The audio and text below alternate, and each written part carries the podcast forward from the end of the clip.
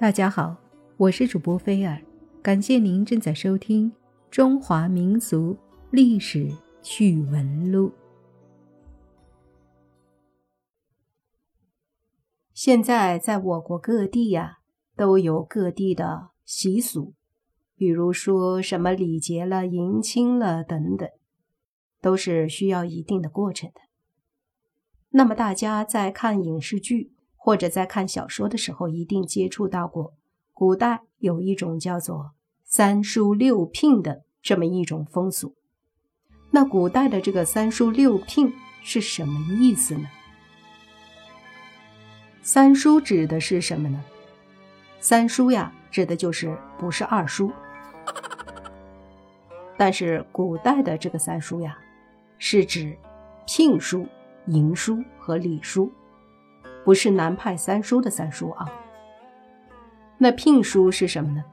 聘书是为结婚而准备的聘请书，也就是婚书，是男方向女方求婚的时候需要用的，在六礼之中的纳吉环节交过去。女方呢接过了聘书，就意味着接受了求婚。这在咱们现代是男女朋友在一起，男方抛出一个戒指跪地求婚。跟古代是不一样的，古代是要下聘书。在古代呢，倘若接下这个聘书又随意退还的话，那么这个女子以后就很难再嫁出去了。我想，这大概就是一种契约精神吧。三书之二，迎书。迎书就是为迎娶新娘时准备的文书。是在成婚的当天，新娘过门的时候需要用的，是对新娘还有岳父母的承诺，有点类似于现代的结婚证书吧。礼书，礼书是为了列清结婚礼品种类数量而准备的礼单。一般礼书越长，礼单上写的礼物越多，自然也就表示女方嫁的越风光。在古代，彩礼与嫁妆的数量，往往都意味着家庭的地位与财力。这个彩礼和嫁妆呢，在咱们现在有些地方还是有这样的习俗的，大多是在乡村。三叔说完了，那我们来说一说六聘是什么？六聘呢，是指纳采、问名、纳吉、纳征。请妻、亲迎。我们先来说一说纳采是什么？纳采就是提亲说媒，男方呢聘请一位媒人前去说亲，媒人在中间好说话，替男方问一问意见，当然得带上纳采礼，由父母陪同以显重视和尊重。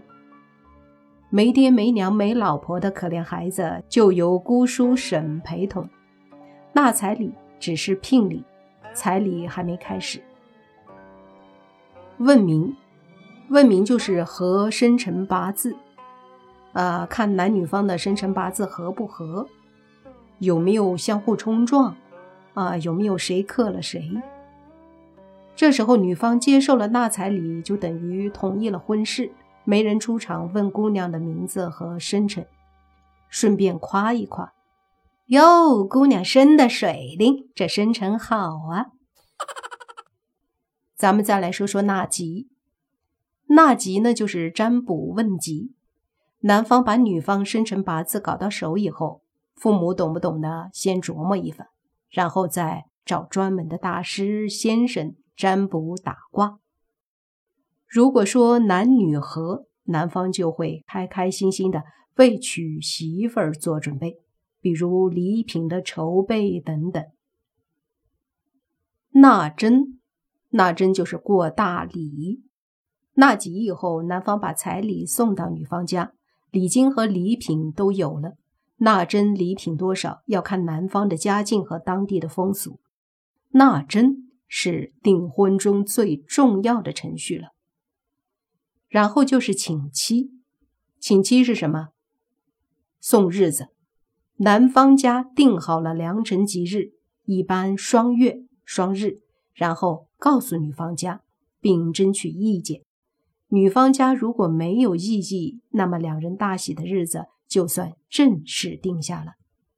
最后一步，亲迎，这是六礼中最后最热闹精彩的环节。婚礼当天，激动的新郎身戴大红花，走在迎亲队伍前面，龇牙笑着，亲自迎娶美丽的新娘。其实，在古代，这新娘美不美啊，也就是全由媒婆来说了，主要是看门当户对。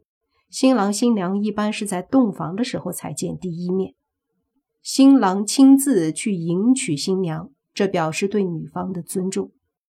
民间非常看重这个环节，没有这个环节，就等于没成亲、没结婚。这个环节往往是做足了戏的。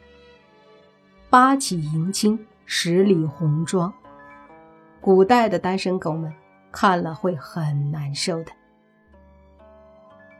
这就是古代的三书六聘。朋友们觉得是古代的三书六聘好呢，还是我们现代的自由恋爱、婚姻自由好呢？